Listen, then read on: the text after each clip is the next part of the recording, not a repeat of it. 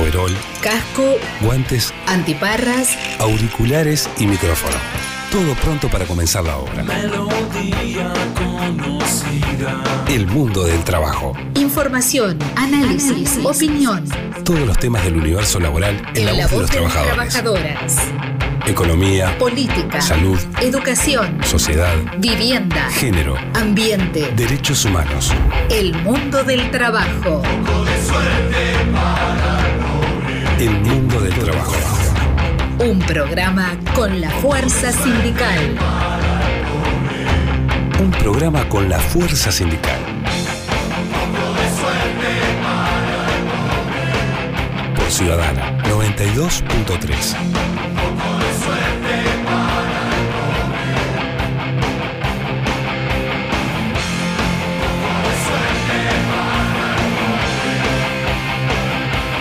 Bienvenidas y bienvenidos al mundo del trabajo aquí por Ciudadana 92.3 FM. Estamos en el programa número 5.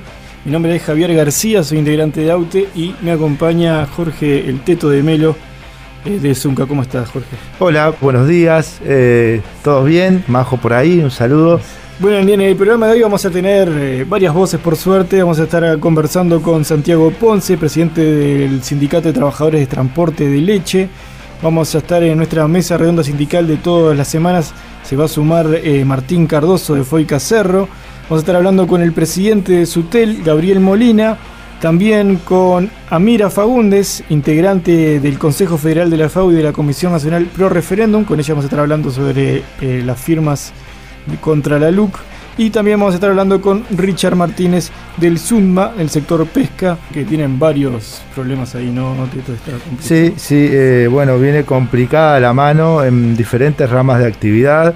Bueno, después en algún momento, capaz que la semana que viene vamos a hablar del frigorífico Sofrica también, donde hubo fallecido por COVID, donde el sindicato, bueno, paró la planta y está también en una situación similar a la de Sudma Pesca, generando a través de los ámbitos de negociación colectiva mejores condiciones para retomar las actividades. Sí, seguramente quizás Martín nos, ¿no? nos pueda también comentar algo en el día, en el día de hoy. Pero bien, bien, ese es lo que vamos a tener en el programa de hoy. Recuerden que a través de Twitter, Ciudadana92.3 FM, se pueden comunicar con nosotros a través de la web ciudadana.uy. Y bueno, comenzamos el programa de hoy.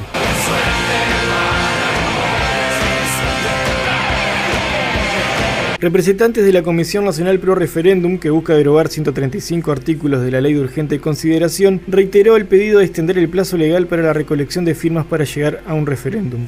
La comisión busca recoger firmas para derogar 135 artículos de los 476 que contiene la LUC. El pedido de extender el plazo se basa en el principio jurídico de que al impedido por justa causa no le corren plazos y en similitud del corrimiento de la fecha de las elecciones departamentales en un contexto de rápida evolución del COVID-19 en Uruguay. El Consejo Ejecutivo del Partido Colorado adelantó que rechaza la propuesta por considerarla inconstitucional. Para hablar sobre este tema, entrevistamos a Amira Fagundes, integrante de la Comisión Nacional Pro Referéndum y del Consejo Federal de FEU. Buenos días, Amira, bienvenida al mundo del trabajo. Bueno, ¿qué tal? Muchas gracias por la invitación. Bien, Amira, contanos un poco cómo viene eh, la recolección de firmas en, en este momento. Bueno, eh, nosotros hace aproximadamente un mes o un poco menos anunciamos el último número de recolección de firmas, que era unas 250.000 firmas.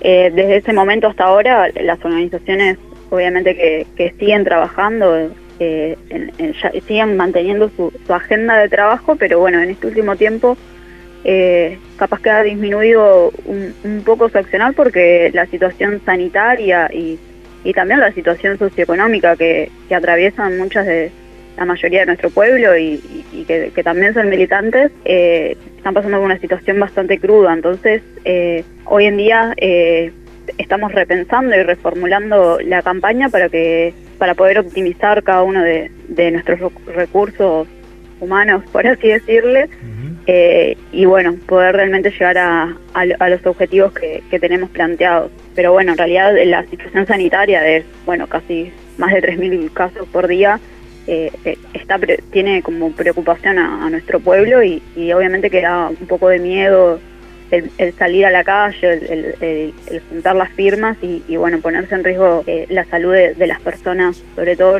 las militantes eh, más añosas, eh, que bueno, eh, eso complica un poco el panorama general, ¿no? Sí, e, es de sentido común interpretar que el pedido que está haciendo la comisión a las autoridades de extender el plazo se, sea tenido en cuenta, porque en definitiva si tan preocupados están las autoridades por la salud de la población y de hecho hay medidas que, eh, van e, en, el sentido, aunque son insuficientes. Eh, ¿cuál, es, ¿Cuál es la respuesta que se tiene por parte de las autoridades ante esta solicitud? Bueno, eh, nosotros tuvimos una reunión con, con Argimón hace un par de días donde planteamos la, la preocupación que, de la situación sanitaria y, y bueno, como el artículo también 38 que, que sigue vigente y que limita el derecho a reunión, eh, como esto nos eh, impide el poder salir a la calle de la forma que, nosotros quisiéramos, eh, respetando obviamente que, bueno, esto es un derecho, el poder, y, también es parte de defender la, democracia, el poder realmente utilizar este recurso y, intentar que, que, esto llegue al referéndum. Entonces, eso fue como un primer paso y bueno, ahora lo que estamos haciendo es tratando de, conversar con la mayoría de los partidos políticos, sobre todo aquellos que tienen representación parlamentaria, para bueno, eh, poder realmente eh, mostrar nuestra preocupación y, y bueno, eh, a ver que a esto le, esta, situación le podría pasar a cualquiera otra organización o, incluso a sus partidos que ya han hecho también otros referéndums y que bueno, la situación que, que atraviesa el mundo es sumamente excepcional y, que bueno, necesita medidas excepcionales y, nos parece sumamente justo que, que bueno, se pueda tener en cuenta que con 4.000 casos de positivo por día y, la cantidad de fallecimientos que, están habiendo y, al borde del colapso de los CTI, es necesario que, eh, como se llama el GACH, eh, brindar, abrir, abril, y, bueno, eso significa también el, el poder no contar el plazo constitucional de, de corrimiento de los días para presentar la firma. Nosotros queremos que estos días que el artículo 38 está vigente no sean contados, porque si uno pide que, que bueno, reducir la movilidad y, y, y, aplica este artículo y, lo modifica, eh, creemos que, es necesario que, estos días no se cuenten. O sea, no, no es aplazar el, el, o sea, no es una prórroga, sino que es bueno que, que por justa causa, como vos decías, eh, eh, no sean contados. Y esas conversaciones, teniendo en cuenta que la mayoría parlamentaria no tiene interés en que se deroguen estas leyes, ¿han, tenido buen puerto? ¿Cómo vienen esas conversaciones?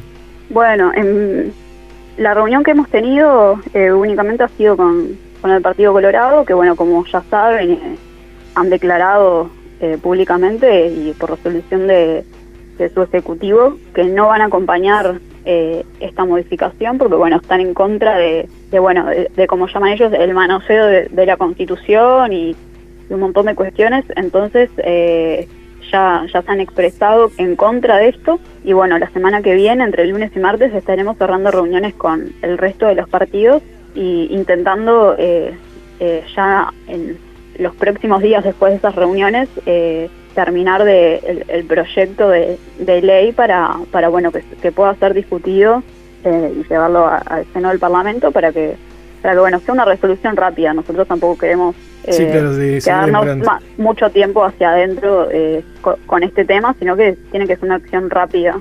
Bien, es raro no que el Partido Colorado que votó una ley que, que no la de la ley de la reunión, que, que cambia la constitución, que, que, que además que cambió la, las elecciones departamentales y que ya cinco años antes había cambiado las la, primarias porque coincidía con el mundial, tenga problema para cambiar esta otra, ¿no? Sí, hemos visto igual algunos ediles del interior del país, del Partido Colorado, que están este, apoyando la campaña y que están trabajando en esta etapa. Este, y eso es una fuerte contradicción, porque una de las cuestiones que plantean, por lo menos alguna, algunas declaraciones que vi de un edil en particular, habla de, la, de, lo, inconsulto que fue eh, el tema de el, tema de la LUC en cuanto al propio partido Colorado, ¿no?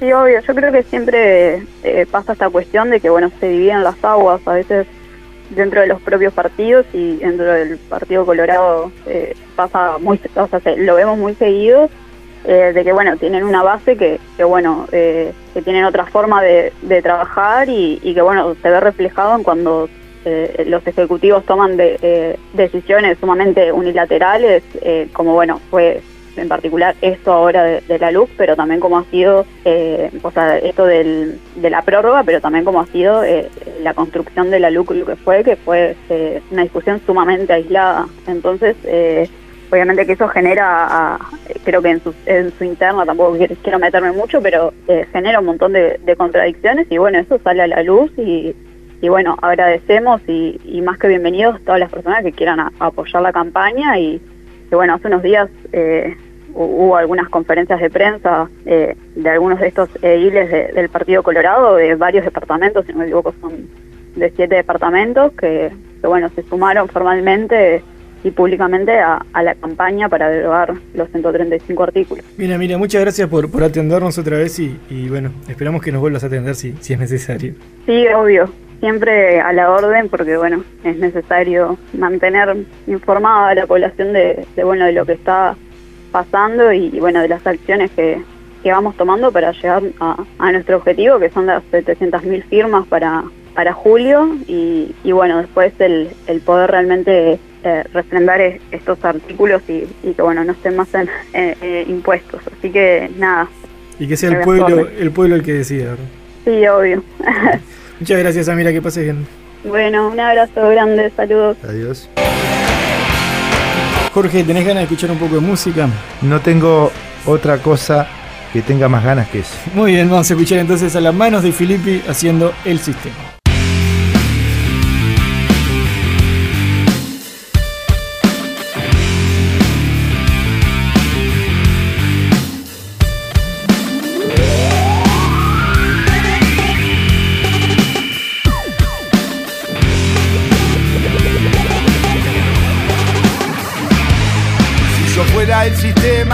Preferiría gobernar cada país con una dictadura, pero la gente es tenaz y pelea y aparecen los problemas. ¿Qué más quisiera que tener a todos aterrados, a los gremios desorganizados? Crear una deuda externa que acogote a los estados que gobiernan estos títeres uniformados. Pero la gente pelea y aguante como soy. El sistema se me tiene que ocurrir alguna trampa. Llegó la democracia. Será el nuevo gobierno que mantenga a la gente mansa.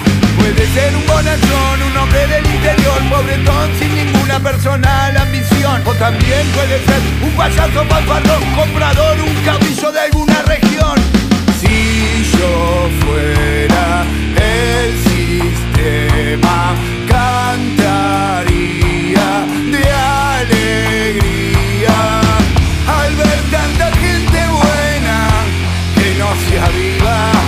que las marionetas, que las marionetas son todas mías. Cuando el pueblo sale a la calle y se da que a la clase media no le alcanza, se inclina la balanza hacia la lucha por la huelga, reivindicaciones de la clase obrera. Pero yo soy un sistema y no me asustan los problemas. Saco un títere de la galera, al que le crean, al que le crean. Y vuelvo a meter a la gente en la cueva. Un izquierdista, un casi zurdo, un demagogo, un maradona del discurso. ¿Qué más quisiera? Tener a tantos potenciales luchadores guardados en la guantera montar negocios, saquear los bosques, matar los lagos, gobernar para los bancos, mafias policiales, mafia en todos lados, mafias que protegen los negocios del Estado. Si yo fuera el sistema, cantaría de alegría. Al ver tanta gente buena que no se aviva, que la marioneta, que la marionetas son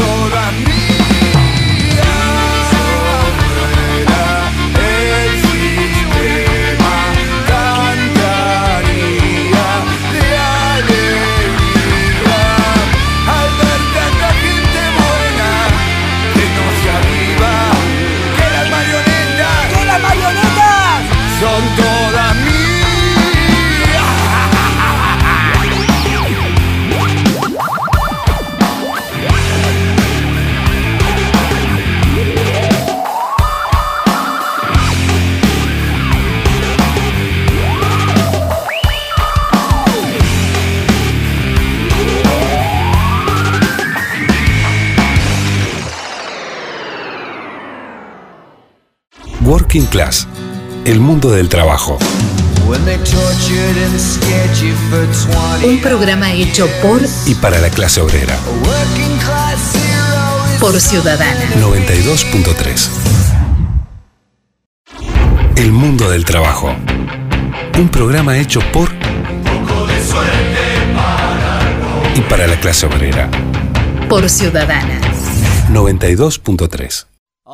Orgulloso de estar. Orgulloso de estar. Entre el proletariado. Entre el proletariado. Es difícil llegar a fin de mes y tener que sudar y sudar. Para ganar nuestro pan. Este es mi sitio, esta es mi gente, somos obreros, la clase preferente. Continuamos en el mundo del trabajo, ya en el segundo bloque, es el bloque de la mesa redonda sindical. Ahora nos se suma el compañero Martín Cardoso de Foica Cerro. Martín, ¿cómo estás? Buenos días.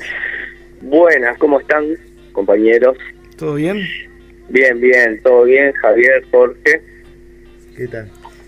No sé si querés, eh, querés arrancar vos, Martín. Sé que, que estuvo bueno en el frigorífico Canelones, estuvo un poco movida ahí la, la movida Sí. muy feo en realidad. Sí, en realidad hablamos de puntualmente de, de- de esta situación y en general. Bien. Bien, todo, el aire es tuyo.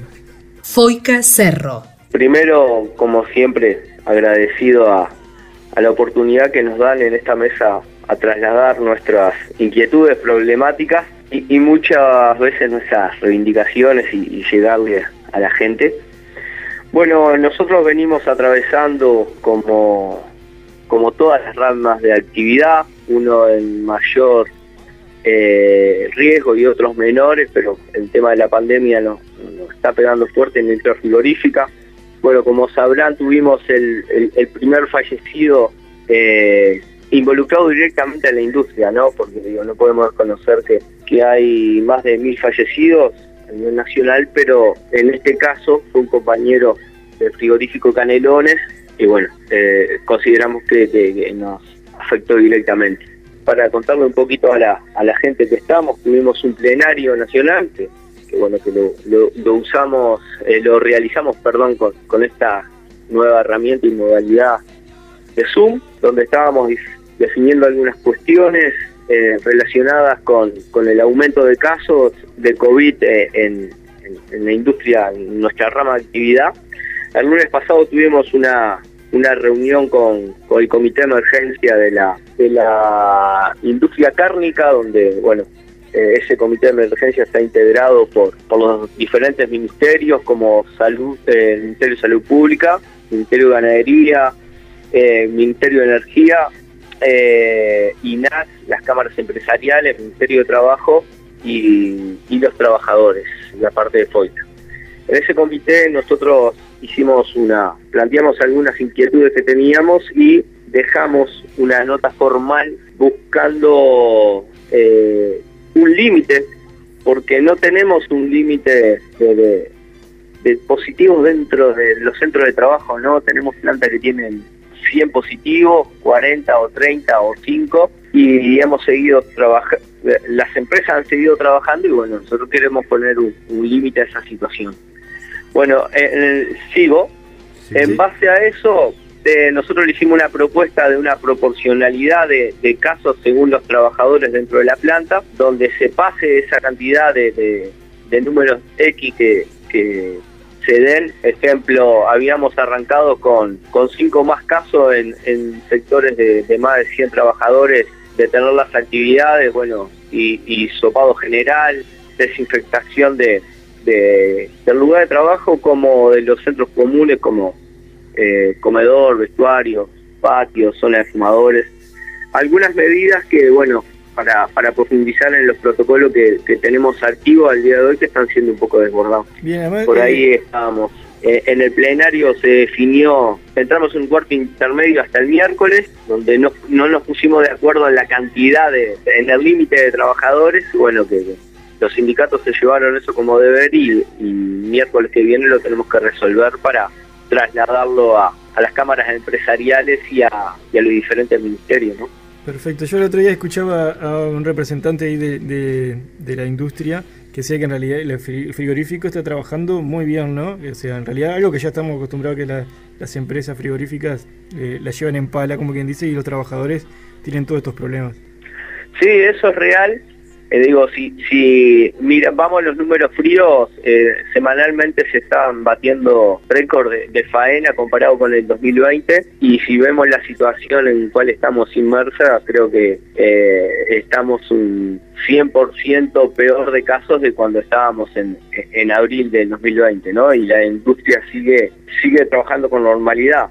Eh, digo, eso se, se da por muchos eh, muchas negociaciones que hemos tenido, muchas flexibilizaciones como trabajadores. Digo, en muchas plantas frigoríficas hemos flexibilizado con, con la entrada de trabajadores eventuales o cuadrilla, frigorífico que no estábamos eh, acostumbrados a trabajar con trabajadores tercerizados. Bueno, por el alto grado de ausentismo que ha generado la, la pandemia y la desidia en los puestos de trabajo, se ha usado como una herramienta y bueno, eh, los trabajadores que, que están cursando la enfermedad o los contactos eh, estrechos como sospechosos están, están en cuarentena, bueno, lo- los trabajadores que están faltando se están supliendo con trabajadores eventuales o cuadrillas, como, como lo quieran llamar, y bueno, eso ha generado que no se noten los números fríos de faena eh, a nivel nacional, ¿no? Y bueno, mientras esté pasando eso, que no se note, eh, digo, la, la incida en la faena, las empresas van a seguir trabajando y no va a importar, y ahí es donde queríamos llegar, no va a importar si en una planta hay 10 o 100 casos, mientras los, eh, los puedan suplantar y seguir trabajando, las, las empresas no van a hacer ningún tipo de propuesta para mejorar los protocolos que hay. Sí, nosotros queremos solidarizarnos profundamente con los trabajadores de, FOICA por la situación del fallecimiento. Recién hablábamos con los compañeros del Sudma Pesca, donde también este, tuvimos una situación de fallecimiento. Que a ver, lo- lo- los fallecimientos en el mundo del trabajo no son una cosa nueva. Hoy con el tema de, de la pandemia estamos viendo una realidad distinta pero cada vez que un trabajador o una trabajadora eh, muere en, en- el trabajo es una situación que todos y todas las trabajadoras debemos de, de, bueno de hablar del tema, ¿no?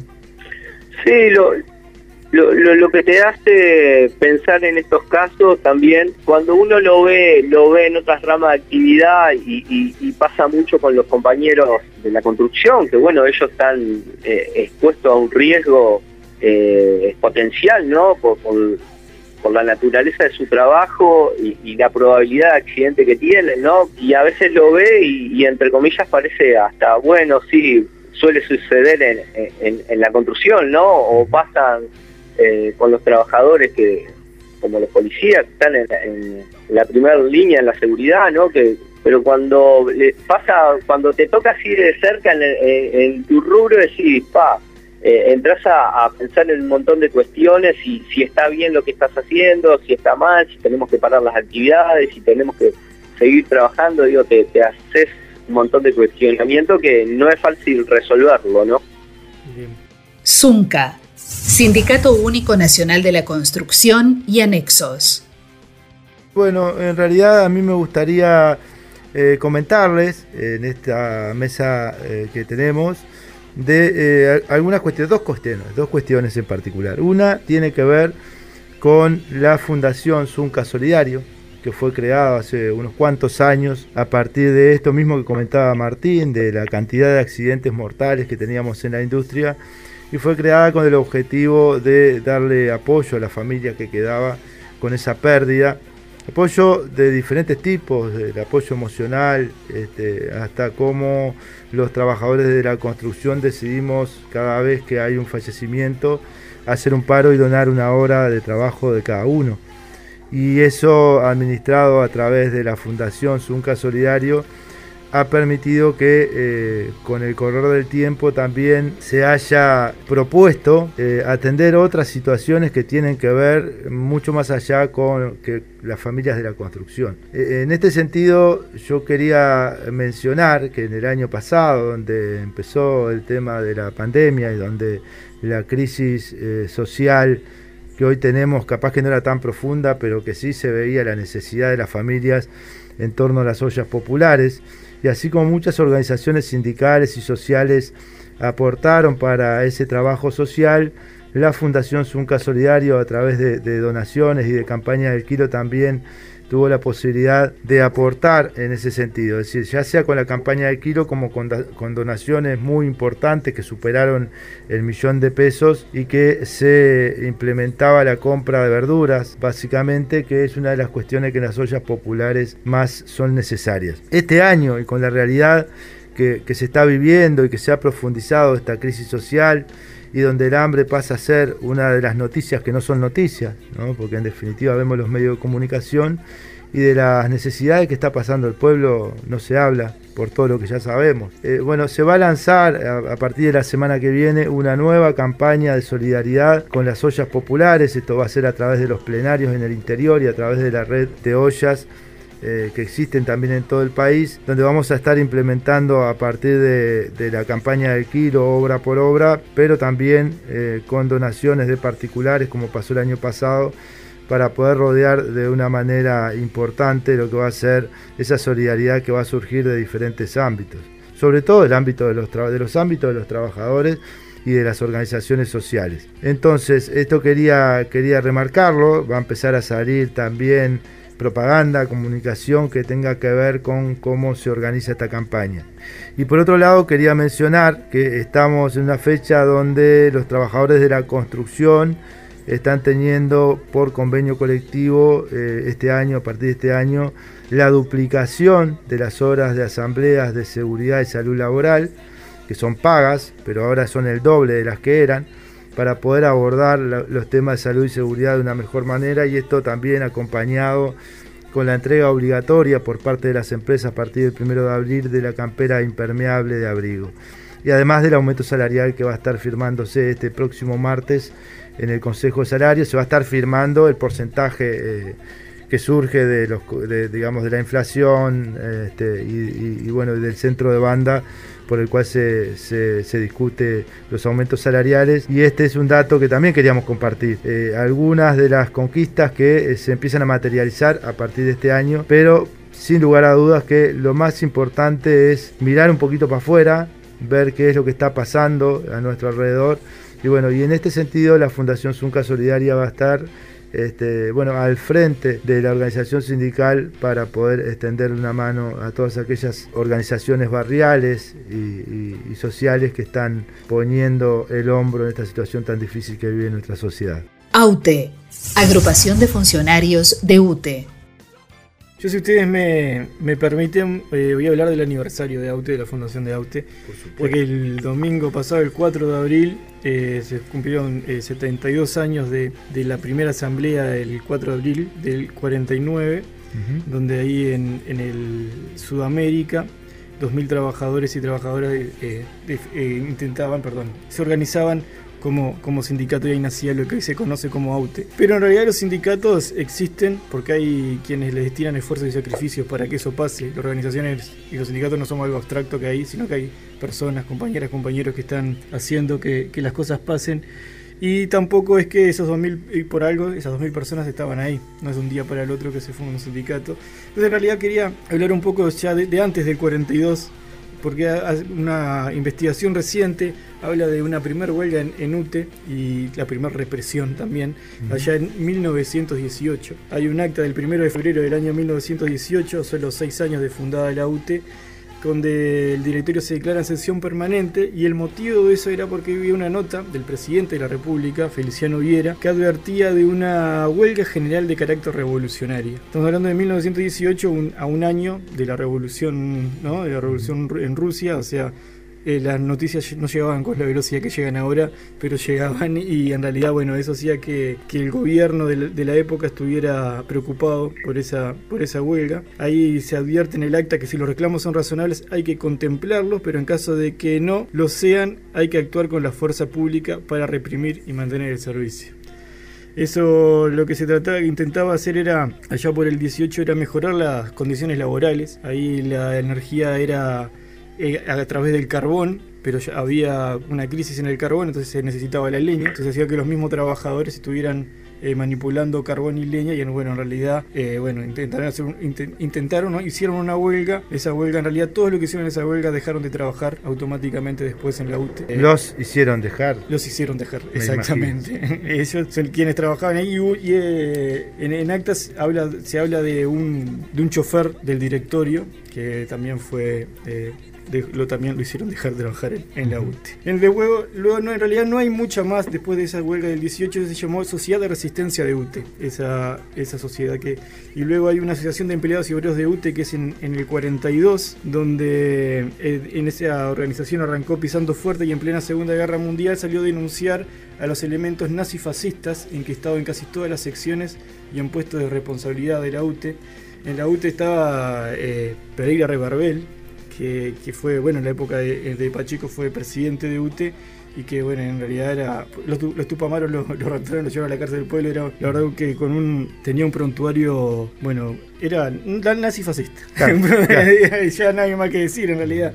No, hay historias ahí, los trabajadores de, de esa época hablan con, muy mal de, de él y con, con mucho odio. He, he podido hablar con algunos compañeros que, que estuvieron en huelgas como la del 63 o la del 68, donde, bueno, eh, bueno, todos los que estuvieron en esa huelga, por ejemplo la del 68, también los dejar- dejaron de ser trabajadores de UTE.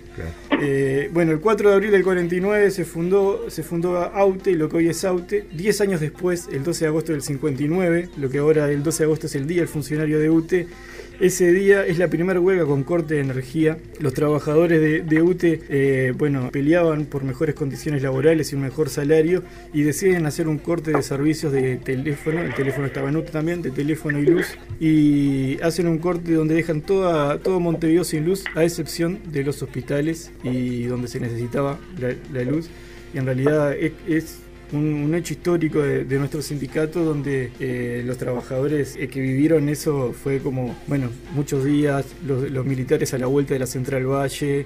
Había que tomar Había que tomar exacto. No era para había- joder. Sí, no era- Y bueno, las eh, eh, enseguida se decretan medidas prontas de seguridad. Todos eh, los que salen de ahí de la Central Valle van detenidos. Bueno, luego hay dos huelgas, como decía, la del 68 y la del 63, donde quienes hacen la huelga del 63 después son también tomados por los militares y bueno, ahí ellos tenían que, la mayoría trabajaba cuando eso en la Central Valle, salían de trabajar y se iban, iban a la... a- a- eran detenidos. Sí. Los soltaban para que volvieran a trabajar, a hacer marchar la central y volvían a ser detenidos. Bueno, después en la creación de la CNT, ahí Aute y Vladimir Turiansky tuvieron un papel fundamental. Luego, bueno, ya más acá enfrentando la, la dictadura, muchos compañeros eh, presos, compañeros desaparecidos, compañeros que después murieron a causa de, de la tortura. Y luego ya, bueno, eh, para ir redondeando un poco, pero en los 90, en la defensa del patrimonio público, en la defensa de, de las empresas públicas, en el, en el, bueno, el, el plebiscito que, que se gana, también el que se pierde en el marco regulatorio. Y bueno, y hoy continuamos eh, comprometidos junto a muchas organizaciones sociales y junto al pueblo, defendiendo el servicio público de la energía eléctrica en manos del Estado y enfrentando el ajuste y defendiendo la UTE, este ajuste que ya hemos hablado en programas anteriores, donde no, donde bueno, fue recorte de inversiones, recorte de personal.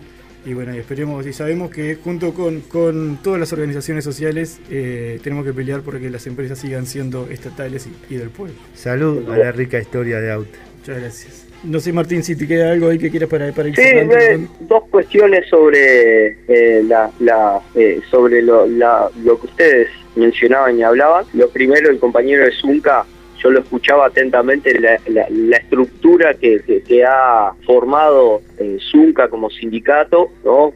Eh, diferentes planes de acción que tienen activados. ¿no? Nosotros recién con el compañero de Canelones, recién nos empezamos el lamentable fallecimiento, ¿no? Recién nos empezamos a, a- a cuestionar y a discutir un tipo de modalidad solidaria, ¿no? Digo, porque nosotros tenemos activado el, el- le llamamos la se- semana del kilo, todas cuestiones que, que hacemos solidarias, pero recién el fallecimiento de- del compañero eh, entramos como a discutir y profundizar con como la acción que tiene Zunca de de donar una hora, porque cuando pasó lo del compañero, centramos en los cuestionamientos, de decir, bueno, falleció un compañero, eh, ¿qué hacemos? Paramos 24 horas, bueno, en vez de parar, donemos ese jornal, eh, todas esas cuestiones que, que, uno escucha a otras ramas de actividad que ya lo tienen ya lo tienen incorporado aceitado por esa mecánica que conviven siempre con, con la vida o la muerte el riesgo no de, la naturaleza de su trabajo. Eso por un lado y después escuchando también eh, eh, la, historia de, de Aute que,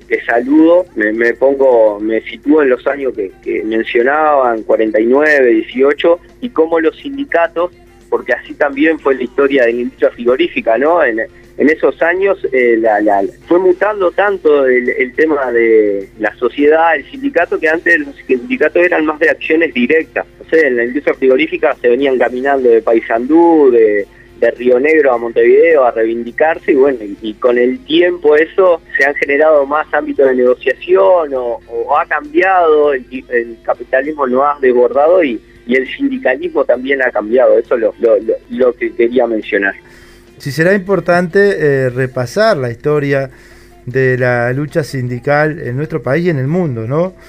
Porque en definitiva también hoy existen algunos intentos y, y siguen existiendo los, los, nostálgicos de la represión, que, que no tienen las condiciones hoy, actualmente no las tienen, pero si las pueden generar, las van a generar. Entonces es importante cual. saber que esas cuestiones que pasaron en la historia, tanto la lucha de nuestros compañeros que no tuvieron miedo a la represión, tenerlo presente y tener presente también que existen personas que eh, estarían dispuestas, si tuviesen condiciones favorables, para aplicar la represión contra, contra la representación de los trabajadores y la representación de los pobres. ¿no? Exacto. Sí, la, la manija existe y también existe la ley de urgente consideración, sí.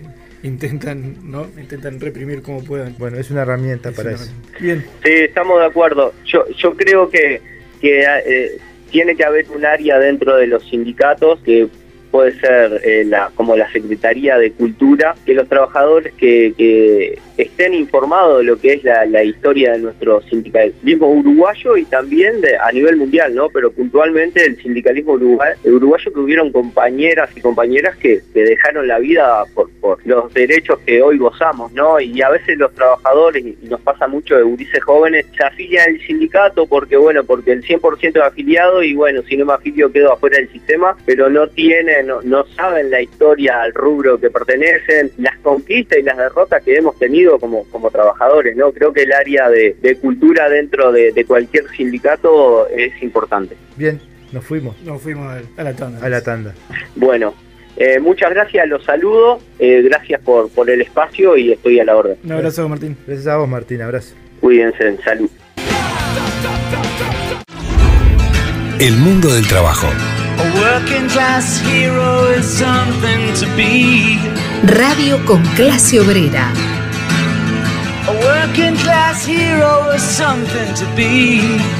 Ciudadana 92.3. If you want to be a hero, well, just follow me. Working Class. El mundo del trabajo.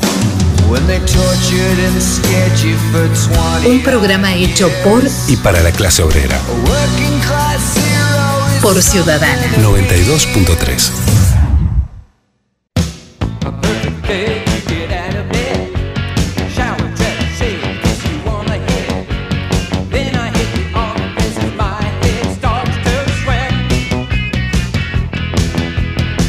SUTEL, Sindicato Único de Telecomunicaciones.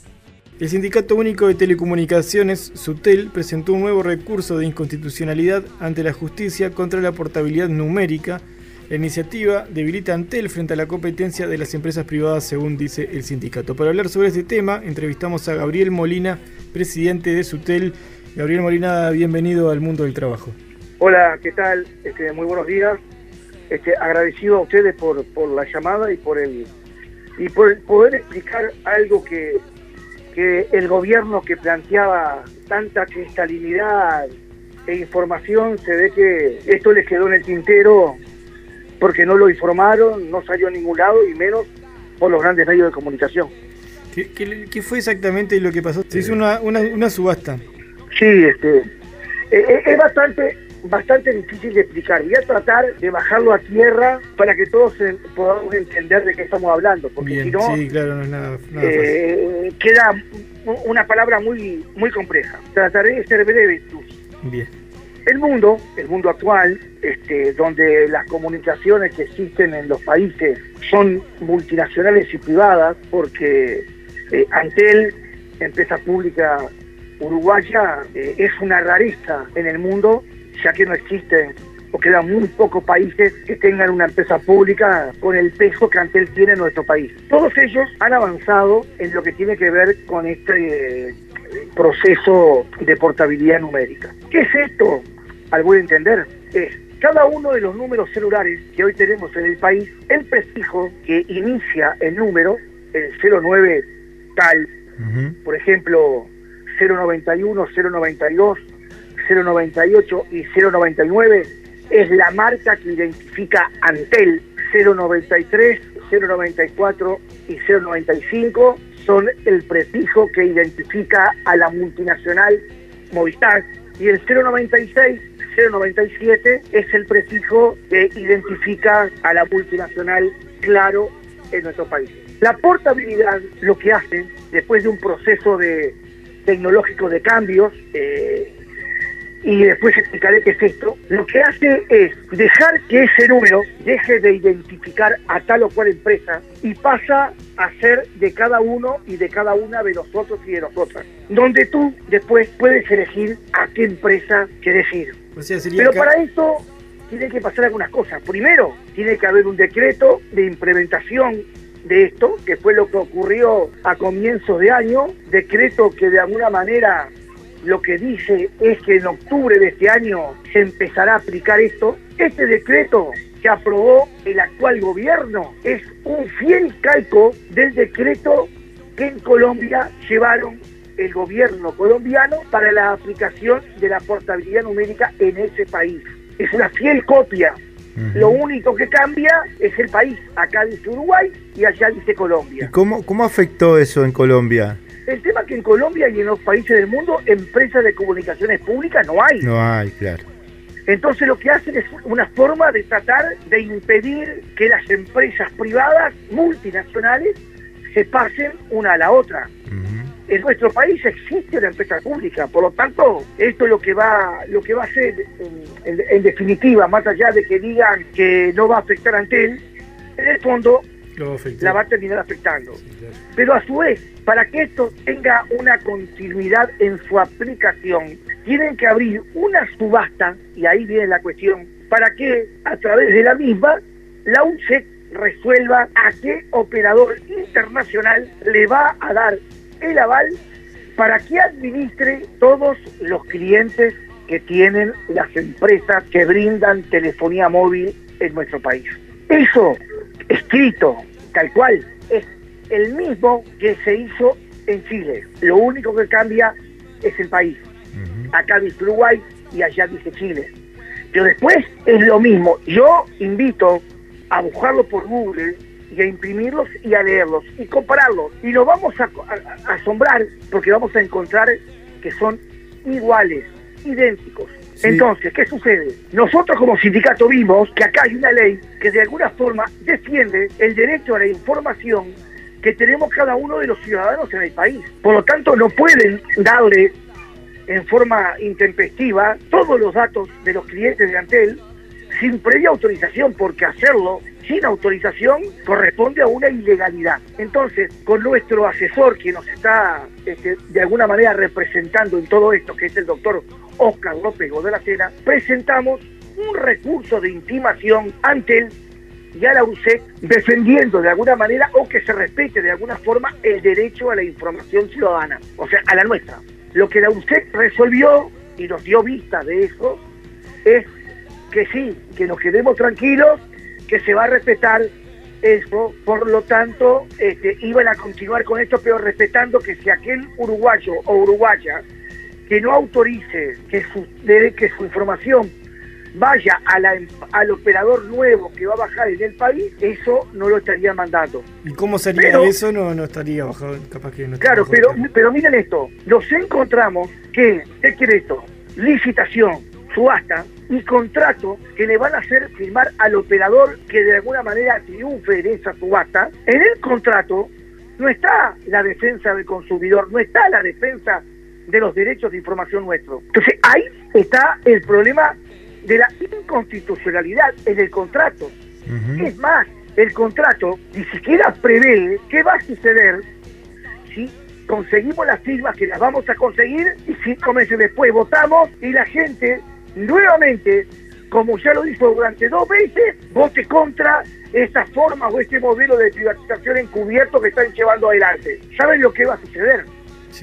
Como no está previsto esto, el país sin avanzar en esto, porque la gente no lo deja, igual le va a tener que pagar a la empresa que ganó y que va a bajar como operador al país sin tener derecho a nada. Eso de alguna forma es lo que muy encubierto escondieron que el gobierno actual no informó a nadie y el lunes pasado 5 de abril se realizó la subasta en el marco de una pandemia muy grande en nuestro país por razones del COVID-19 este, y que de alguna forma llevó a que la propia UCEC estaba cerrada ese día, pero igual entraron quienes habían participado de la subasta y habían adquirido el pliego de dos mil dólares para que se le entregaran los pliegos de cada uno de los operadores y esperando que la UCEC resuelva cuál va a ser el operador que va a administrar los clientes de todas las empresas de comunicaciones. Eso sucedió el lunes 5 a espaldas del país, con un ocultamiento feroz y terrible y con un cerco mediático de los peores que hemos visto en los últimos tiempos. Y eso es lo que el sindicato viene denunciando hace tiempo ya. Y es lo que hicimos justamente el lunes. Volvimos a presentar un recurso de inconstitucionalidad por haber seguido con esto y a su vez haber quedado prendido en el contrato no respetar los derechos a la información que cada uno de nosotros y de nosotras tenemos a la hora de que se administren nuestros datos en el operador que veremos quién es el que va a quedar, pero lo más seguro es que sea un operador internacional que a nivel mundial tiene algunos contratos y algunos convenios acordados con las multinacionales, con Telefónica y con Claro, y en definitiva la empresa que en el país va a terminar pagando para que los demás hagan usufructo de esto, va a ser Antel. O sea, un negocio solamente para los privados, un mal negocio para el país, un mal negocio para Antel y una pérdida de soberanía real que fue lo que se hizo a escondidas y a espaldas de todo el pueblo el día lunes 5 de abril a las 14 horas del año 2021. Bien, habrá que ampliar los espacios que tenemos los trabajadores para poder informarnos, eh, porque este tema es de una complejidad bastante importante, como, como lo está explicando, este, nos va aclarando un poco el, panorama, pero es evidente que falta mucha información al respecto de estos temas. En otro orden de cosas, eh, Sutel eh, ha notado un cambio en las redes sociales de Antel y usted plantea que las redes sociales no deben ser usadas para discusiones políticas. ¿Cómo, podemos interpretar esto, Gabriel? Sí, bueno, en primer lugar, este, hay una, una plataforma en la cual a través del Facebook, del Twitter y de donde sea, este, los uruguayos y uruguayas podemos denunciar algún hecho o incluso manifestar nuestra disconformidad ante algún reclamo e inmediatamente el funcionario, compañero o compañera, le da una respuesta técnica al respecto de la pregunta que dio sobre algún servicio. Resulta que eh, últimamente algún edil del Partido Nacional escribe cosas políticas, otras le responden y bueno, este, los que trabajan ahí trabajan, no son los responsables los responsables de Antel, que es el presidente de Antel, el ingeniero Gabriel Gurmende, tendría que haber corregido inmediatamente eso, pero la verdad que no se molestó mucho ante eso y bueno, y el sindicato nuestro actuó como siempre eh, actuó con total independencia, denunciando este hecho y llamando a responsabilidad a quien tiene que tener responsabilidad en esto, que es el actual directorio y su presidente. No, yo quería consultarte, Gabriel, sobre eh, los 800 trabajadores que no llegaron a ser presupuestados, que bastante circo mediático se hizo sobre eso. Y en realidad ustedes habían presentado una revocación sobre eso. ¿En qué, en qué está esa situación ahora? No, lo que nosotros sucedió fue que, como bien lo dijimos en su momento, Nosotros vivimos durante un proceso durante muchos años, pero no hablamos de 15 años, ¿eh? hablamos de años desde que Antel existe y desde que el Estado, a través del gobierno del, presidente Valle, extinto hace años, crea las empresas públicas. La pelea de los funcionarios públicos como punto uno fue siempre la presupuestación. O sea, los trabajadores de COFE eh, y los trabajadores de las empresas públicas ingresan a la misma con contratos distintos. Y la pelea de los trabajadores es justamente la presupuestación. No es un tema de ahora, viene de la historia de las empresas públicas y este, de la pelea que los trabajadores organizados llevamos adelante en esa historia. Lo que sucedió fue que producto del año electoral nos quedaron sin regularizar bajo un régimen de contrato de función pública 857 compañeros que este, pasado la- el año electoral el presidente nombrado en su momento Guillermo Iglesias no cometió ningún error legal, no cometió ninguna ilegalidad y no cometió absolutamente nada que atente contra el déficit fiscal de la empresa, del Estado y de Antel. ¿Por qué decimos esto? Porque los compañeros ya cobran el sueldo por el cual están trabajando en determinada tarea. Lo único que había que hacer es pasarlo del contrato de función pública a la presupuestación. Gasto cero. Sin embargo, en el momento que se coloca en conocimiento eh, por Antel, que alguien, por supuesto, tiró hacia afuera lo que Antel comunicó internamente, llega a las manos del querido Conrado Hughes y empezó a gritar en las redes sociales que el gobierno de él no podía permitir este disparate que se venía haciendo ingresando más de 800 funcionarios ante y al mejor estilo del grito de canilla el presidente de la República sin consultar inmediatamente hizo dos cosas uno destituye a un presidente eh, eh, eh, que tuvo su veña este, y duró menos de un mes y entre tanto encomendó a un directorio interino presidido por Spanichik, el presidente de ANCAP, que lo primero que tenía que hacer era derogar esa resolución, cosa que fue lo que hizo. Ahora, de la misma forma que el presidente de ANCAP derogó esa resolución, ANCAP regularizó unos 170 trabajadores que estaban ba- bajo el mismo régimen laboral. Entonces, este, realmente vemos que acá lo que hubo claramente es una definición política contra Antel y contra los trabajadores de Antel estando en ese marco, porque la decisión para otros eh, entes del Estado no fue la misma. Y ahí empezó todo lo que nosotros venimos haciendo, que es una interposición de un recurso contra la derogación de la RESA, pero a su vez venimos negociando con el gobierno para regularizar esta situación. Y ahí eh, tuvimos algunos acuerdos, especialmente con Conrado Ramos de la Oficina Nacional de Servicio Civil y con las autoridades de Antel actuales a través de su presidente, el ingeniero Gabriel Burméndez. Nosotros este, eh, nos enteramos que este, ya Graciela Pérez Montero firmó un convenio interno dentro del Estado conjuntamente con la Oficina Nacional del Servicio Civil, que está en manos de ahora de Alfi y que estamos esperando que, este, bueno, que Alfi resuelva darle para adelante a ese acuerdo, cosa que tomemos conocimiento el sindicato y entre Antel y Sutel estemos viendo de qué forma se va a regularizar dicha situación, que ya sabemos que no va a ser el ingreso de una de los 857, que sí va a ser en etapas, pero que necesariamente necesitamos saber cuál es el convenio y cuáles van a ser las etapas que se van a llevar adelante. Claro.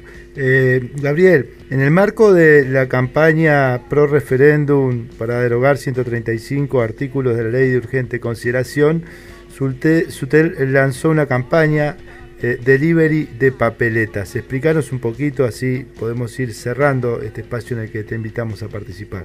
Sí, en el marco de, lo- de la recolección de firmas contra 135 artículos de la LUC, tomando en cuenta que todo el movimiento sindical, el movimiento social, organizaciones políticas como el Frente Amplio vienen desarrollando una campaña de recolección de firmas. En ese contexto, a iniciativa de algunos compañeros muy jóvenes de nuestro sindicato, eh, eh, llevaron adelante la idea de, como hay muchos compañeros y compañeras de antes que están con teletrabajo, colocar el sistema de delivery para algunos compañeros que están desarrollando su tarea en sus hogares, se comuniquen con tal número y nosotros a través de un tiro de locomoción que tenemos dentro del sindicato, le estaríamos haciendo llegar las papeletas y la almohadilla y después iríamos a buscar las firmas que se levanten en ese hogar. Resulta que eso salió hacia afuera del sindicato, empezó a llamar gente de otros lados preguntando que le hiciéramos acercar las papeletas, cosa que hicimos, pero que bueno, que después dicha iniciativa eh, se llevó adelante por otros sindicatos que la tomaron y hoy podemos decir que prácticamente todo el movimiento sindical y sus sindicatos están llevando adelante deliveries para recolectar firmas con, con, un, con un teléfono celular de contacto para que la gente se contacte y bueno, y los compañeros y compañeras le puedan acercar las papeletas para que este, la gente firme desde su hogar. Estamos en un, en un periodo muy complejo, en una pandemia que atacó y asoló al mundo, que en nuestro país también no somos ajenos a eso. Nosotros en lo particular ya nos hemos dado la vacuna este, y el 22 nos vamos a dar la segunda dosis para prevenir este, que los efectos del COVID-19 sean menores a los que son sin la vacuna, pero por otro lado estamos firmando por el futuro. Por eso exhortamos a los ciudadanos a, firmar por el futuro del país.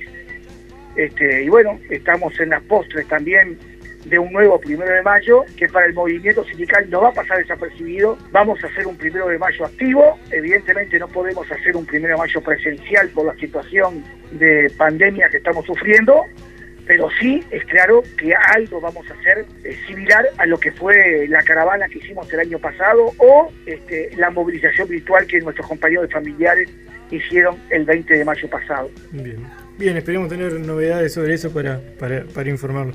Gabriel Molina, presidente de SUTEL, muchas gracias por, por haber estado en el mundo del trabajo y los micrófonos acá están, están abiertos eh, siempre. Por favor, estamos a las órdenes, le agradecemos realmente este tiempo y bueno, y espero que eh, en el tiempo este, este habremos explicado bien, o por lo menos para que se entienda todo esto que está pasando con la empresa pública de Antel este, en nuestro país, cosa que los uruguayos defendimos durante dos veces. La primera vez bajo el gobierno del padre el actual presidente, allá por diciembre de 1992, con la ley de empresas públicas impulsada por Luis Alberto Lacalle Herrera.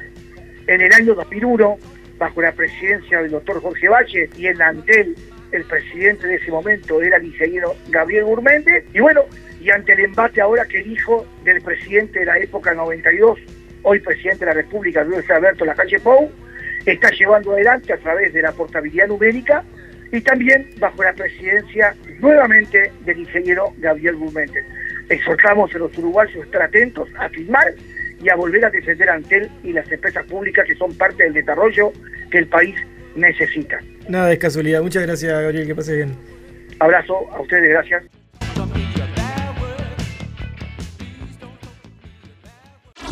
El mundo del trabajo. Un programa hecho por y para la clase obrera. Por Ciudadana. 92.3. El mundo del trabajo. Radio con clase obrera.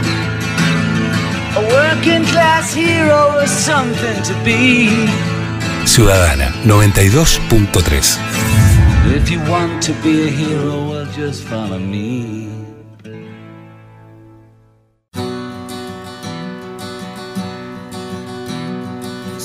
as you're born, they make you feel small by giving you no time instead of it all. Till the pain is so big you feel nothing at all. SUNTMA, Sindicato Único de Trabajadores del Mar y Afines. El Sindicato Único Nacional de Trabajadores del Mar y Afines presenta varias problemáticas a raíz de la pandemia de COVID-19. Entre otras cosas, paralizaron la flota por un tripulante fallecido y varios casos de COVID.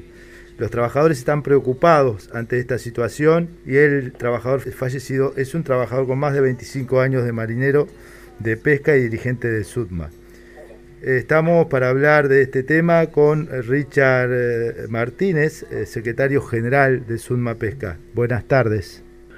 Bueno, buenas tardes este, a, los compañeros que, que impulsan eh, estos espacios, este, que dan la oportunidad de difundir lo que los trabajadores estamos viviendo. Bueno, sí, estamos pasando por momentos momentos complicados, ¿no? La población en general y principalmente los trabajadores que somos los que estamos más expuestos. Sí, Richard, eh, sobre justamente este tema, ¿cómo se vienen dando las instancias sobre los protocolos que se deban establecer para mejorar la, situación que tiene que ver con los buques que llegan con eh, casos positivos y bueno, y con el fallecimiento lamentable que queremos aprovechar también para solidarizarnos con todos los trabajadores de la pesca y con la familia del compañero en particular? Muchas gracias por la solidaridad de, de- todo este, el movimiento sindical, que nos han mandado este, este mensaje de solidaridad este, ante eh, estos hechos, ¿no? Que son este, este, muy graves, ¿no? Cuando ya pierde el trabajador la vida, este, que, que se alarma este, la situación y bueno, desde ahí hubo una paralización eh, que tiene que ver con eh, discutir un nuevo protocolo adaptarlo, adaptado a la realidad que, estaba- que estamos viendo hoy. Este, con respecto a los protocolos, am, hay varias reuniones que se están haciendo por Zoom en diferentes ámbitos.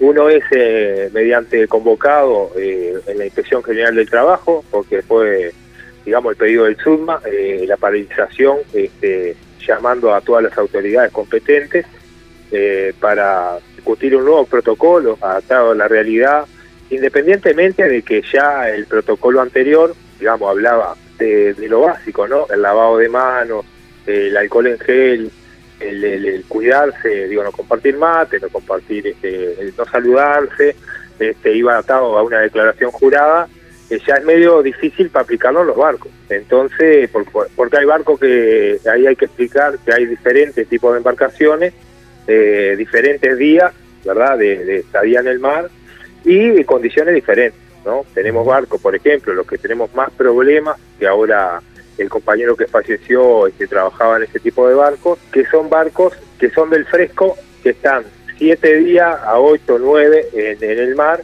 y este vuelven y están 24 horas en tierra, a veces están un poco más, este y bueno, ahí imple- implementar, digamos, eh, una forma como se viene dando eh, en otros buques, digamos, por, podemos poner un ejemplo de merluza negra, por lo cual hace eh, cuando se va a la Georgia, este, cuando se va a las Malvinas, ahí te, eh, son mareas largas de 3, 4, 5 meses, por lo tanto ahí se puede aplicar, este, o se está aplicando hasta ahora en, en una empresa, que los trabajadores, eh, mediante un test eh, PCR negativo, vayan a una cuarentena en un hotel eh, la semana correspondiente, como este, el requisito del Ministerio de Salud Pública. Al bajar del barco, ¿es eso? Eso es, eh, eh, no, ah, digamos, antes de embarcar. Por ejemplo, firmamos un acuerdo, ¿verdad? Teníamos vencidos los convenios, una empresa que vino nueva, firmamos el acuerdo y el protocolo se implementó, ¿verdad? Este, eh, los compañeros un- al hotel, eh, mediante el test, como dijimos, eh, después eh, una semana test nuevamente, derecho al barco y ahí va a cumplir su marea y la burbuja, la burbuja digamos, eh, tan nombrada queda protegida pero esa realidad no se puede aplicar supuestamente en todos los barcos, por un tema, digamos, de tiempo, de estadía en tierra, por un tema de, de para nosotros es eh, puramente económica, ¿verdad? Porque tratar de producir eh, en la pandemia este, de la misma forma que en la normalidad en los barcos es imposible si no haces determinadas cuarentenas previas al, al embarcar, ¿verdad? O, este, entonces está, en ese orden es lo que estamos este, discutiendo el protocolo. Una, una Eh, pregunta, Richard. también, sí, perdona. Eh, no, no, por favor. Estoy hablando mucho, capaz. No, al contrario. Lo que pasa es que tenemos un montón de incógnitas y, y queremos ver si Sí, sí. podemos, eh, bueno, comentar la, la mayor parte posible. Eh, ¿Cuál es el nivel de contagios que tenemos en el sector?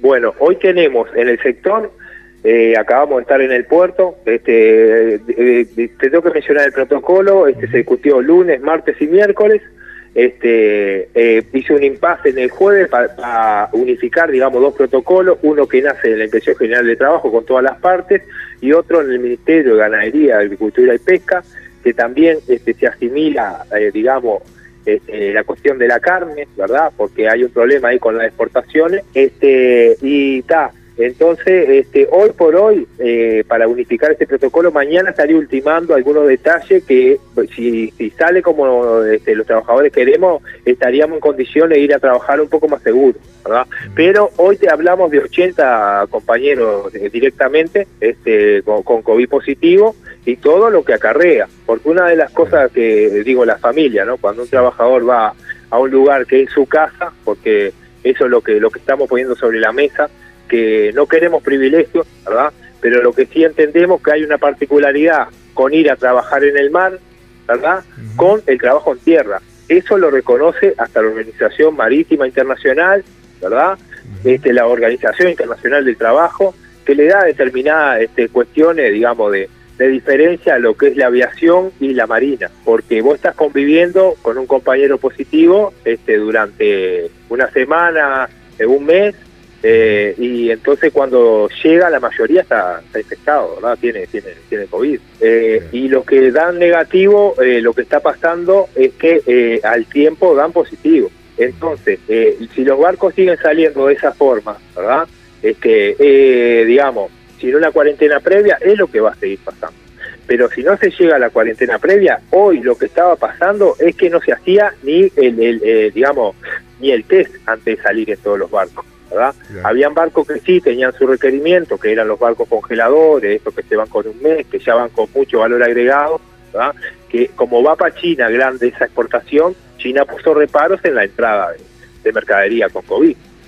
Entonces, claro, este, pusieron por delante la, la, la mercadería ante la salud de los trabajadores. Entonces nosotros eso es lo que estamos discutiendo. Hoy llegaron trabajadores al, al puerto, hoy se fueron del puerto y planteamos nosotros que estaban desde el miércoles eh, a las 11 de la noche esperando resultados, que hubo un problema con los resultados, que le daba positivo, que le daba negativo, que tuvieron que rever los resultados, ¿verdad? Este, al punto que nosotros decíamos, escúchame, los compañeros que no tengan una solución habitacional, digamos, que no, no exponga a su familia, tanto personas mayores como niños pequeños, ¿verdad? Este, mándelo a un hotel, ¿verdad? Un hotel que no hablamos un hotel de lujo, hablamos eh, que uno de los compañeros, digamos, que se solucionó, este, él consiguió un lugar, porque la empresa dice que eh, lo que ponía la empresa, digamos, como excusa, que sabemos que es una excusa, es que eh, la hotelería y determinados lugares de habitacionales este, de alquiler eh, no están dispuestos este, a, a aceptar gente con COVID. Eh, bueno, eh, eso no es de tan cierto este, porque, digo, hay compañeros que consiguieron lugar, ¿verdad? Entonces, este, nada, hoy de los compañeros que entraron, que hubieron unos 15 afectados, uno solo fue trasladado a un hotel planteando que era un tema de que, eh, eh, digamos, un intermediario de los armadores, porque es un, eh, es un trabajador también, pero de parte de la empresa, este, eh, eh, se, se iba a hacer encargo económicamente, se iba a hacer cargo él de pagarle el alquiler. Y ahí teníamos seis compañeros, eh, digo, de, de esas tres barcadas que estaban, que eran 30 compañeros, por lo cual 15 dieron positivo, este, de decir, escúchame, ¿y cuál es el problema de mandar a estos seis que también tienen problema este, de ir a su casa y no seguir expandiendo esta, eh, digo, esta enfermedad, que lo que se, cuando se habla de la, digo, la responsabilidad individual, ¿verdad? es individual la responsabilidad, quedarte en tu casa, ¿verdad? Este, determinadas cuestiones que para no quedarte en casa, este, sin un sope para los trabajadores, que tenemos problemas de alquiler, problemas para comer, que ya venimos arrastrando, este, determinada paralización en la pesca, no es sencillo. Claro. Richard, eh, vos hablaste de, de dos aspectos que son fundamentales. Uno es cómo eh, se hace un control a través de una cuarentena para generar las mejores condiciones a la hora del embarque. Y otro de los aspectos que es de prestar atención es la larga convivencia a través de las horas y de los días que se pasa arriba del barco. Pero yo quisiera consultarte también si está en discusión, supongo con el Ministerio de Trabajo y con el Ministerio de Salud Pública, eh, medidas concretas también para evitar o digamos prevenir en cuanto a que en los barcos los espacios son muy reducidos y las condiciones de higiene seguramente no son las que los trabajadores deberían tener. Bueno, sí, mirá, este, nosotros eso lo veníamos planteando hace tiempo, pero eso, eso como, digamos, ¿cuál sería la medida más justa? Eh, no salimos a trabajar, ¿verdad? Y resarcimos, digamos, resarcimos, mandamos a, mediante un subsidio a todos los trabajadores que tienen que ver con la pesca, con la descarga, con las plantas procesadoras de pescado, porque hay toda una cadena de producción que paraliza. Y este, mediante, te digo, acá hay tres sindicatos que están discutiendo esto, y SUDEPU, que es el sindicato de los capitales, planteó, digamos, proteger a Abril, como se viene planteando, blindar, como se le dice, ¿verdad? Abril, este, eh, mediante el subsidio para todo y eh, la impresión general del trabajo, el representante ya dijo que eso ya se había descartado. ¿ah? Perfecto. Este, eh, si, si, no podemos quedarnos en casa, ¿verdad? Los, trabajadores del MAS, pero ¿cómo hacemos? ¿verdad? Bueno, estamos planteando este, una cuarentena previa, que tampoco nos dicen que no. Bueno, queremos los PCR, digamos, que no es PCR, ahora se está manejando el antígeno, ¿verdad?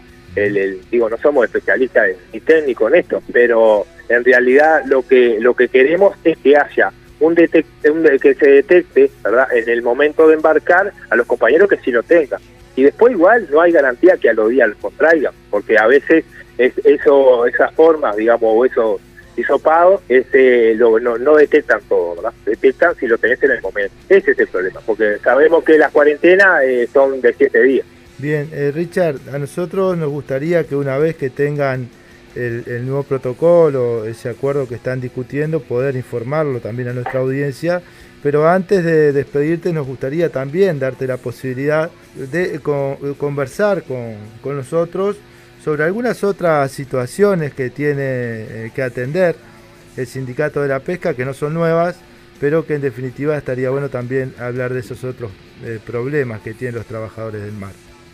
Sí, sí, sí, claro, eh, porque aparte son problemas que acarrea, digamos que se visualicen más hoy con pandemia, pero nosotros tenemos cuestiones de seguridad en los barcos, este que ya la vida la venimos dando hace años, jugado. Mismo, previamente, cuando muere el, compañero, en ese barco hubo un reclamo, ¿verdad?, en la pareja, porque en un temporal casi zozobra uno de los barcos, que son barcos que ya en el 2009, ¿verdad?, este, eh, se, hizo un estudio que ya no pueden estar navegando. Esos barcos ya no están habilitados para navegar. Porque acá cuando llegan los barcos, eh, digo, ya vienen de otro lado y ya cumplieron su vida útil. Que digamos, en Europa son 15 o 30 años, ¿no? Y algunos barcos que se han hecho acá hace muchos años ya cumplieron su función. Entonces nosotros la seguridad, este, este, eh, siempre, siempre tenemos problemas de seguridad y la vida la estamos arreglando siempre.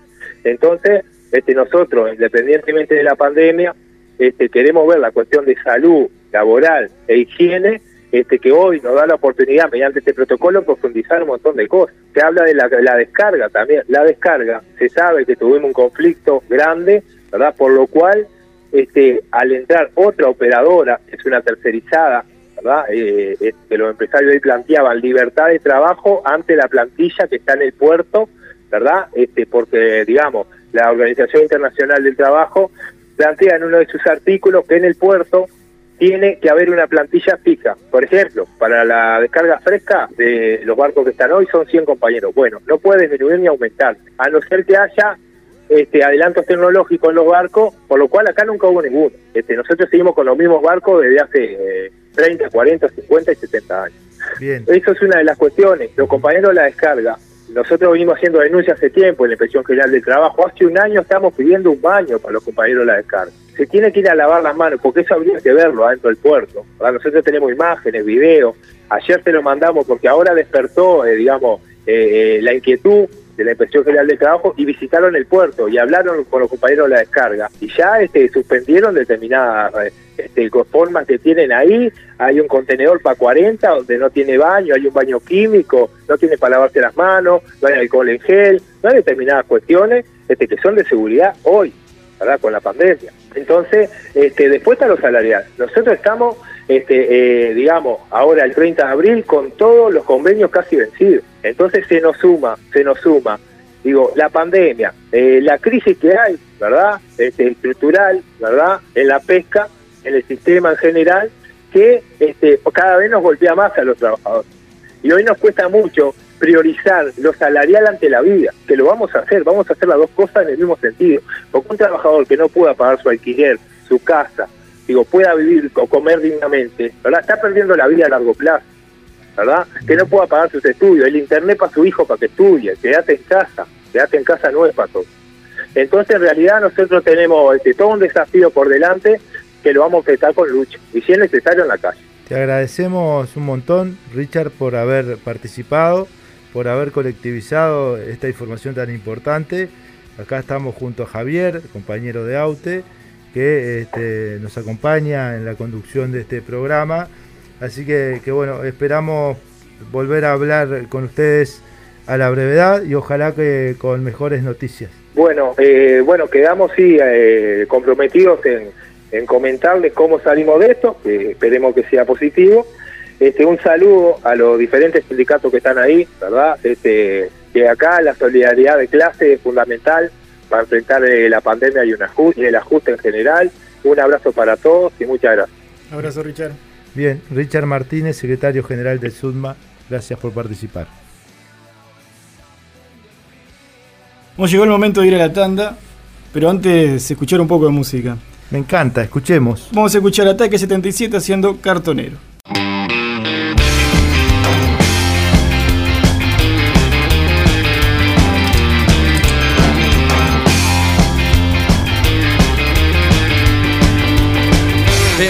Mañana desayuno las dudas que sobran de la noche anterior. Luego salgo a ganarme la vida temprano, haga frío calor, porque no hay tiempo de amargarse ni llorar por un pasar mejor. La prioridad es el plato en la mesa y como sea hay que ganárselo. Entonces veo que la cosa se pone muy brava y cada día más. Si mi esposa va tirando del carro conmigo juntos a la par. Y como no hay un peso para mandar a los chicos a estudiar También los llevamos a cartonear Sino con qué los vamos a dejar. Y en la calle yo me recibí En el arte de sobrevivir Revolviendo basura, juntando lo que este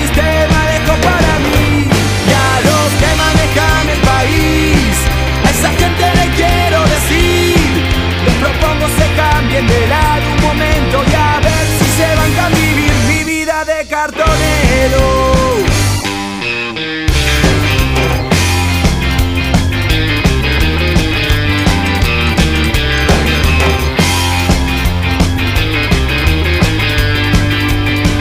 Qué paradoja que teniendo motivo de sobra para ir a robar al delito, yo le esquivo inventando trabajo en donde no hay encima de rebote. Soy la alternativa ecológica, reciclando lo que todos tiran, los desechos de la sociedad. Entonces veo a esa gente que tiene de sobra y siempre quiere más. Con sus autos se llevan el mundo por delante hablando por celular y que teniendo asegurado el porvenir no para de robar.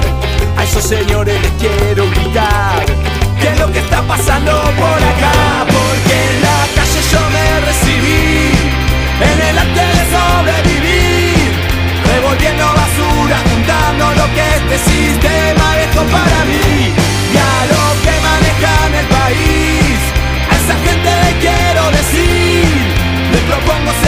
cambien de un momento y a ver si se van a vivir mi vida de cartonero.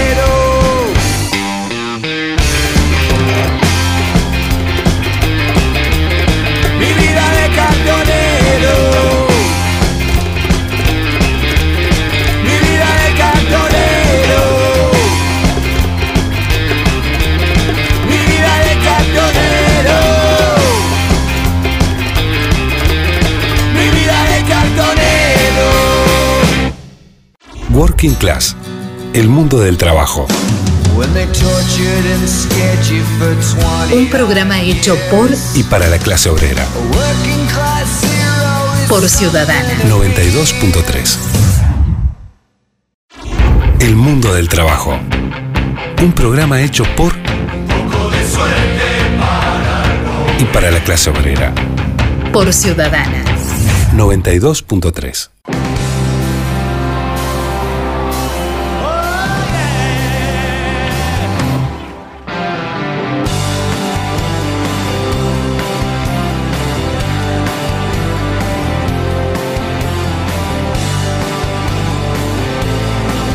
El Sindicato de Trabajadores de Transporte de Leche se declaró en conflicto como consecuencia de lo que consideran un despido arbitrario del delegado del sindicato de base Javier de León. Los trabajadores aseguran que transcurrieron todos los plazos razonables luego de cinco meses de negociaciones y agotadas todas las instancias previstas en los consejos de salarios. Durante el proceso de negociación quedó evidenciada una práctica irregular de contratación de personal negro por parte de la empresa Industria Láctea Salteña, señala el sindicato en un comunicado. Denuncian que autoridades del Ministerio de Trabajo solicitaron al sindicato un plazo especial de ocho días para realizar gestiones y el sindicato aceptó, pero que transcurridos 23 días de esa solicitud no recibieron una respuesta oficial. Para hablar sobre este y otros temas entrevistamos a Santiago Ponce, integrante del Sindicato de Trabajadores de Transporte de Leche. ¿Cómo está Santiago? Gracias por atendernos. Un gusto este, poder llegar a la audiencia. Este, encantado de, de que me reciban. Bien. Contanos un poco por qué entraron en, en, en conflicto. Bien, un poco en la introducción que hacías del comunicado explica que, que, que, lo que hay de, en trasfondo de todo este conflicto es la, la lucha contra la informalidad que hay en el transporte.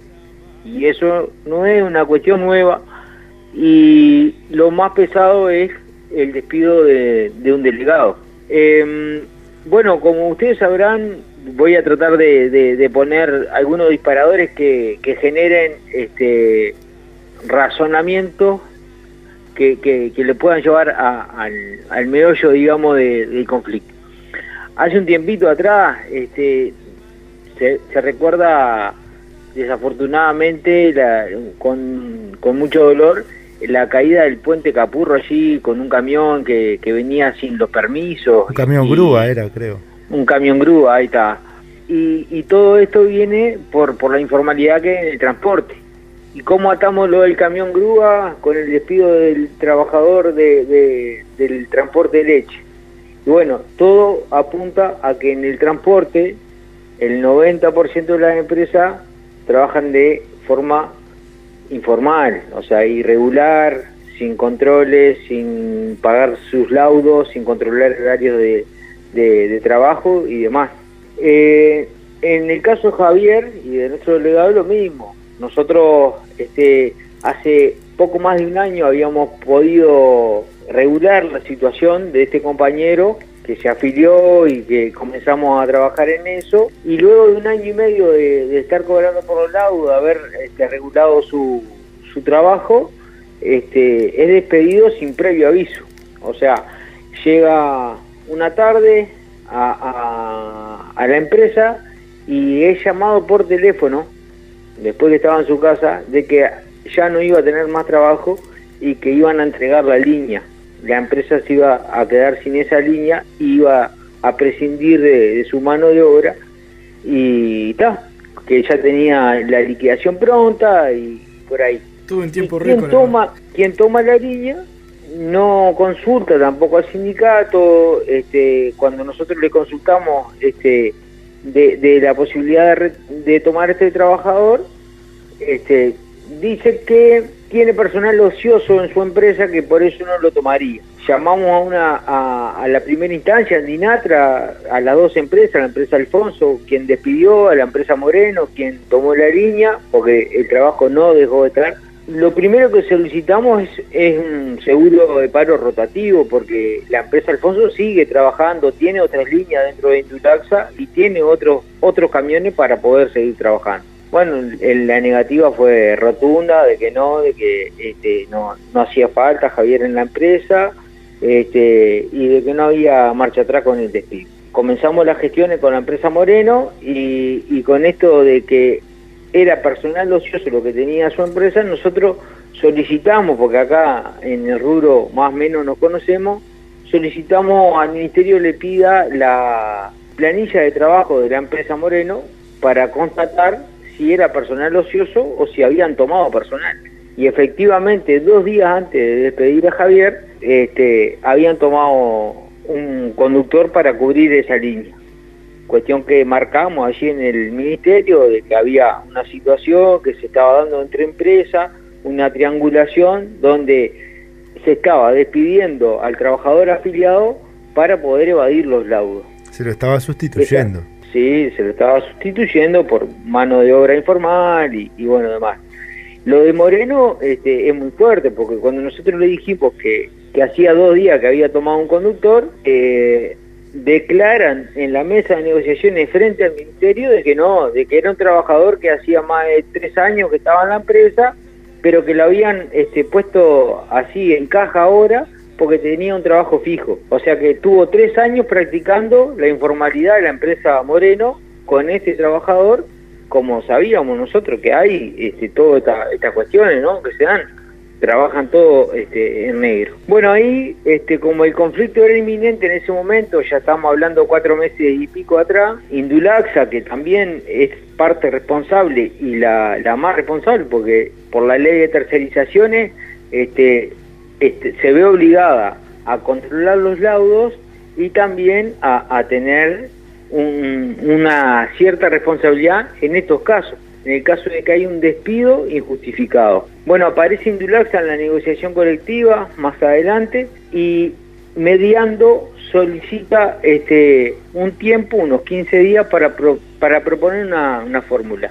La fórmula de Indulaxa fue una licitación abierta con el- una cláusula que irrestrictamente quien ganara la licitación tenía que tomar al trabajador que estaba despedido. ¿Está? Nosotros nos pareció algo lógico y que aseguraba la fuente laboral del delegado, por ahí este, aceptamos. Transcurrieron ahí este, 60 días, porque fue lo que se presentó. Luego de 60 días se pidió una prórroga de 30 días más, ya que no lográbamos este, encontrar empresarios interesados en esa línea. Bien, eso transcurrido así, cuando este, encontramos un empresario este, que estuvo interesado, nos llamó y nos dijo, muchachos, miren, sinceramente, yo he negociado con ustedes, pero las pautas que hay en la licitación es una licitación este, inviable, o sea, no, no tiene forma de que nosotros paguemos los laudos, cubramos los laudos con el precio que intenta pagar y de la forma que intenta exigir. Bueno, eso se lo dijimos al ministerio también. Este, el ministerio trató de, mediar en esa situación, de ajustar un poco el tema de- de los montos, de las paramétricas, y no, y no consiguió hacerlo. Indulaxa dijo que en ese momento este, había vencido la, la- la licitación y que se retiraba de la negociación colectiva. Bueno, ahí nosotros le dijimos que el conflicto comenzaba el otro día, porque para nosotros era había sido una dilatoria de Indulaxa con una licitación que no era viable y todo esto lo que llevaba era que el trabajador se desgastara, porque ustedes imagínense que ahí ya estábamos hablando de cuatro meses sin trabajo, ¿no? Eso, eso O sea, mismo, cobrando- eso mismo quería consultarte. Porque, Primero que nada, eh, hacer un comentario, ¿no? Me, me llama mucho la atención eh, negativamente, ¿no? Eh, co- cómo se refieren a, a los trabajadores como trabajadores ociosos, ¿no? Es decir, ¿qué, qué significa un trabajador ocioso? ¿Es un trabajador que está en el seguro de paro o es un trabajador eh, que está, está bollando por ahí? Pero no, no voy a eso, sino a lo que planteabas ahora, lo último. Eh, transcurre un periodo de cuatro meses eh, en el cual, eh, más allá de los esfuerzos de la organización sindical, la solución no aparecía. ¿Cuánto, cuánto tiempo más eh, demoraron en encontrar una solución? Porque lo que más o menos eh, tenemos en claro es que están en vías de una solución. Bien, eso fueron esos esos cuatro meses, digamos, donde se dilató por la licitación que apareció, que en realidad después terminó no siendo viable. Llegamos al 2 de marzo a una instancia con el director de trabajo, el subdirector de trabajo y parte de- del ejecutivo del grupo 13 también de- del ministerio. Ese 2 de marzo hicimos el relato, incluso Javier estuvo acompañándonos, el delegado, y, denunció algunas cuestiones muy pesadas, ¿no? O sea, Javier hace cinco años que estaba trabajando con esta empresa, hace tres que está eh, de manera formal, o sea, aportando al BPS, y un año y medio hacía que estaba cobrando los laudos que marcan los grupos. Pero Javier contaba de cómo era el modo operandi de, esta empresa, ¿no? De llamarlo, de convocarlo 15 días, 15 días no, de, de- de pagarle por, por, por jornada, de pagarle por, por trabajos que, que se limitaban a, lo hacían venir por dos horas, cuatro horas y bueno, después lo, lo- mandaban a su casa. En, en un momento estuvo Javier por, por un accidente que tuvo otro conductor, cubriendo, trabajando, prestando servicio para la Intendencia de Colonia, tercerizado, y cuando fue a, a, un- a un- a una asociación, a un sanatorio, digamos, se encontró que no tenía cobertura médica. Ahí fue que el compañero se dio cuenta que no tenía este, BPS, que no tenía su, su, su, asistencia médica. Bueno, el compañero desprevisto de sindicato, desprevisto de nociones laborales, este, se lo reclamó, bueno, esto, y le dijeron que no, que, que, que era por seis meses, que por esos seis meses no, no le servía a él, porque iba a perder dinero. Todos los cuentos estos que, que hacen eh, eh, estos empresarios, que no los quiero llamar empresarios porque sería este, colocarlo en, un sitio que quizá no le cabe. Pero trasladó todo esto al director y el director, claro, vio todo que detrás de esa empresa había un- una forma de trabajo, un modus operandi que, que, que la idea eh, tenían clara que, que era evadir. Bueno, nosotros como sindicato, porque también se impugnó, ¿no? De que, de que estábamos defendiendo a una persona y que eso el sindicato no lo podía hacer porque era un conflicto individual que tenía que captarse por otro lado. Bueno, nosotros le dijimos que como sindicato de rama, nosotros defendíamos una persona, 10, 12 o todo el, el- el- sindicato. Y si no le servía, capaz que había que tomar medidas urgentes para que vean que, que que era una cosa colectiva. ¿no? Claro, claro, porque este, llegan a esos puntos, ¿no? A, a dilatarla cuatro meses y luego a impugnar que el sindicato eso no lo podía hacer. El desconocimiento o por lo menos tratando de, provocar alguna situación ahí de confusión, pero este, nos extrañó porque incluso el director de trabajo se sumó a esa consulta y dice, "Oh, ¿le parece que esto es, es- es colectivo? Por supuesto que es colectivo y bueno, le dijimos que cualquier cosa nos íbamos a ver donde, donde los trabajadores sabemos que, podemos estar bien parados, ¿no? Que en nuestro sitio lugar de trabajo para poder tomar alguna medida con respecto al trabajador, que de hecho también después la Federación este, Láctea en todo su conjunto se solidariza con el sindicato y bueno, cerrando fila ahí con estas cuestiones, demitificando de que el sindicato hasta dónde puede llegar y hasta dónde no. La reunión con el director de trabajo terminó siendo este, fructífera, digamos, en su momento, porque salimos con que la idea del director era encontrar una solución a la fuente laboral del trabajador. ¿Cómo, cómo se da esa solución? Eh, po- porque nos queda muy poquito tiempo. Nos están haciendo señas. Nos gustaría saber el desenlace y si el compañero efectivamente recupera su puesto de trabajo a partir de la lucha del sindicato. Eso se dio hace dos días en el Consejo de Salario, se solicitó, porque nosotros comenzamos a tomar medidas y, y bueno, esas medidas afectan algunas trazabilidades que son electrónicas de, la, de, la, de las muestras que vienen de los establecimientos. ¿Cuáles eran esas industria. medidas? Mirá, los tambos hoy en día tienen una trazabilidad electrónica. Cada establecimiento lleva con un código barra específico que es por donde se toma este, la calidad de cada tambo, ¿verdad? Grasa, este, todos los rangos que indican qué precio va a cobrar ese productor vienen este, específicamente del establecimiento de la industria de forma electrónica. Nosotros lo que hicimos fue cambiar la, forma electrónica a, a la manual. Entonces el procesamiento a Conaprole se le, se le encarece de una forma bastante este, pesada porque tienen que poner otro tipo de personal, porque les lleva mucho más tiempo, porque incluso este, los compañeros solidariamente de AUEC dentro de Conaprole no procesan esa muestra y, y- eso genera una distorsión bastante importante, ¿no? Estamos hablando de 2.000 tambos por día que llegan a la planta de forma manual, uno por uno, es casi improcesable. Entonces, bueno, eso lo que genera eh, son sanciones a las empresas y las empresas tienen que actuar en consecuencia para evitar sanciones pesadas, ¿no? Estamos hablando de 70 unidades reajustables cada empresa por día o más. Y eso es lo que generó este, esa convocatoria urgente, digamos, al Consejo de Salario del Grupo 13, donde participa ITPC, que es la Intergremial de Transporte Profesional de Carga, participa el subdirector y participa también este, la parte de los trabajadores del Grupo 7, ¿verdad? Los compañeros sub y hacen una propuesta que el sindicato recoge como, como, como satisfactoria, que estaría para firmarse el lunes, que es el reintegro inmediato del trabajador. ¿Por qué? Porque todos los relatos apuntan a que lo que hay es una persecución sindical evidente con este, un despido injustificado.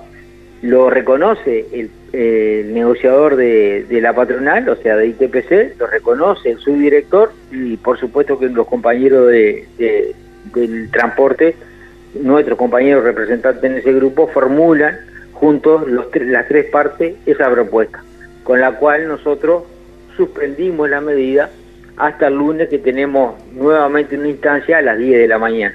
Bien, excelente. Muchas gracias, lo dejo a Javier un poquito ahí. No, no, nada. Bueno, en realidad tenemos para, sí, porque en realidad yo me, cada vez que te escuchaba me quedaba, pero eso va a quedar para otro momento, de la cantidad de trabajadores en, negro ¿no? que, hay en, en, el transporte. Y bueno, Ah, eso sí será, será un tema para, para hablarlo más adelante. La, la pena de la derogación del FITRAC, la verdad que la sentimos todos, ¿no? Fue el primer decreto de este gobierno, al mes de asumirlo, este, la primera derogación de un decreto fue la del control horario en el transporte y la guía de carga, ¿verdad? Sí, vamos a invitar en próximos programas a los compañeros de SUTCRA, que siempre se me complica, pero aprendí a decir SUTCRA, eh, para, para hablar de, de CITRAC, que nosotros eh, más o menos tenemos eh, en cuenta qué es, pero mucha gente no sabe y estaría bueno explicarlo. Santiago, Estaría bueno, sí. muy amable por haber estado. Bueno, felicitaciones por el resultado de esta pelea que dieron los trabajadores organizados en función de la organización sindical y del puesto de trabajo de, de este compañero. Y de la lucha contra la informalidad, se complemento ahí porque no es poca cosa. Correcto. Un abrazo grande, Santiago, gracias. Un por- abrazo por- para ustedes, vamos arriba. Bueno, así pasaba Santiago Ponce del Sindicato de Trabajadores de Transporte de Leche.